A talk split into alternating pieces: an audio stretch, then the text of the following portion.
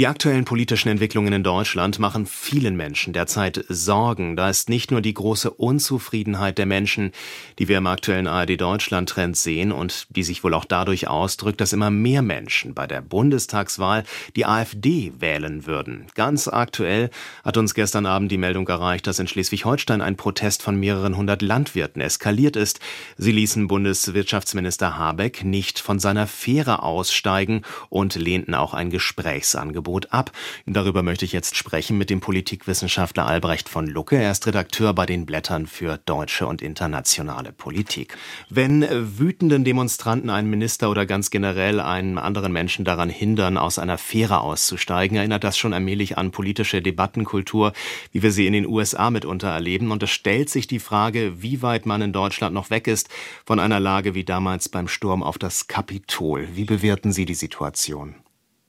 Ja, das ist ein sehr scharfer Vergleich, Herr Wichern, den Sie tätigen. Natürlich ist das Kapitol als der Inbegriff der Demokratie noch ein besonderer Ort. Aber Sie haben in der Grundanfrage völlig recht. Äh, es ist Ausdruck eines dramatischen Autoritätsverlustes der deutschen Politik, ja der Demokratie in Gänze. Und das erleben wir ja nicht nur hier, das erleben wir generell bei der großen Frage, ist diese Regierung noch in der Lage, eine Politik zu vermitteln und übrigens dann auch durchzuhalten, die einzelnen Individualinteressen etwas abverlangt. Das ist der große Konflikt, der gegenwärtig aufgebrochen ist. Und es ist ja schon bemerkenswert, dass dieser Protest, diese Blockade von Minister Habeck gestern stattgefunden hat, obwohl die Regierung ja gerade sogar äh, Maßnahmen gegen die Bauern zurückgenommen hat. Sie hat ihnen wieder Entlastung verschafft und wir merken trotzdem, dass die Bauernschaft, und sie steht nur pars pro toto, exemplarisch für viele andere Individualinteressen, nicht bereit ist, eine Politik zu akzeptieren, die eigentlich deutlich machen müsste, dass in dieser Notlage weit größere Teile der Gesellschaft jetzt solidarisch sein müssen.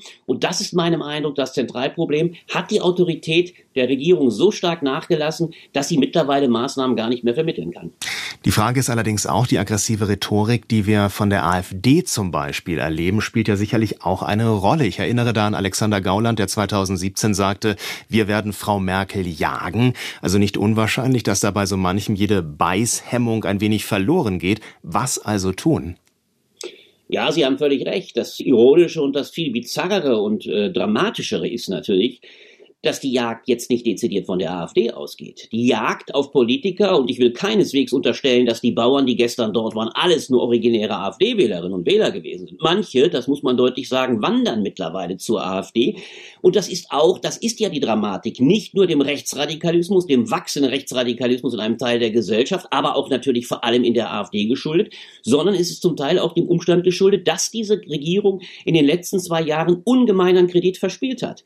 Sie hat das große große Problem selber in einem Teil geschaffen, weil sie, und das ist meinem Eindruck das Kardinalproblem, weil sie selber es in den letzten Jahren nie geschafft hat, ihre eigenen Individualinteressen in der Regierung zu bündeln, selber so stark aufzutreten und deutlich zu machen, dass in einer Notlage alle gefordert sind. Wenn wir es uns einmal bewusst machen, wenn eine Regierung über zwei Jahre letztlich selber vor allem immer Individualinteressen ganz stark gemacht hat. Und leider muss man es einmal sehr deutlich auch hier sagen, vor allem eine FDP, die immer klar gesagt hat, wir sind nicht bereit, für unsere Klientel Einschränkungen zu akzeptieren, also beispielsweise auch Steuererhöhungen, dann ist natürlich klar, dass sich diese Zerrissenheit auch am Ende in der Bevölkerung abbildet und dass dann letztlich diese Individualinteressen voll gegen eine Regierung durchschlagen, die vor allem auch, wir merken es jetzt ja auch bei den desaströsen Werten des Bundeskanzlers, eigentlich an der Spitze schon keine Autorität mehr hat und das ist dramatisch.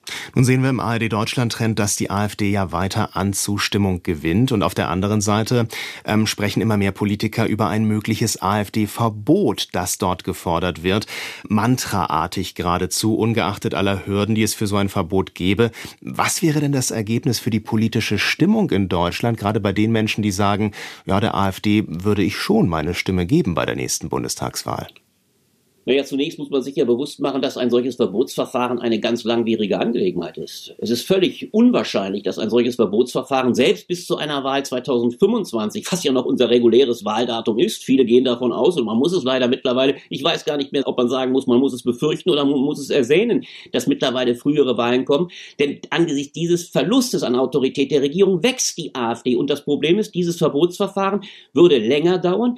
Es würde dazu führen, dass ein erheblicher Teil unserer Wahl Wahlbevölkerung den Eindruck hätte, uns wird die Möglichkeit der Stimmabgabe zugunsten einer Partei unterbunden, der wir unsere Stimme geben wollen. Das wird den Legitimitätsverlust der Politik weiter stärken. Das heißt, ein Verbotsverfahren, übrigens bei dem auch noch gar nicht klar ist, ob es denn wirklich Erfolg hätte. Wir müssen uns daran erinnern, wie desaströs das NPD-Verbotsverfahren abgelaufen ist. Dieses Verbotsverfahren kann eigentlich immer nur die Ultima Ratio sein. Und das eigentlich Erforderliche ist, dass jetzt natürlich die AfD allen politischen Mitteln bekämpft wird, dass man deutlich macht, welche verquere Position sie vertritt, wenn sie beispielsweise nach wie vor ein Ende der EU-Politik fordert. Ein Ende der EU fast desaströs wäre für eine deutsche Exportpolitik, die maßgeblich von der EU abhängig ist. Eine AfD, die sich als soziale Partei geriert, obwohl sie eine neoliberale Wirtschaftspolitik forciert. Das alles sind Positionen, die eigentlich gar nicht politisch angegangen werden und die letztlich, und das ist ja das Dilemma dieser gegenwärtigen Situation, die alle gegenwärtig überdeckt werden, weil das Erscheinungsbild der Koalition so desaströs ist. Also das Wichtigste, um eine AfD zu bekämpfen, ist eine starke Regierung, die gute Politik macht und auch übrigens eine starke demokratische Opposition. Die interessantesten Interviews zu den spannendsten Themen des Tages. Das ist SWR aktuell im Gespräch. Jetzt in der ARD Audiothek abonnieren.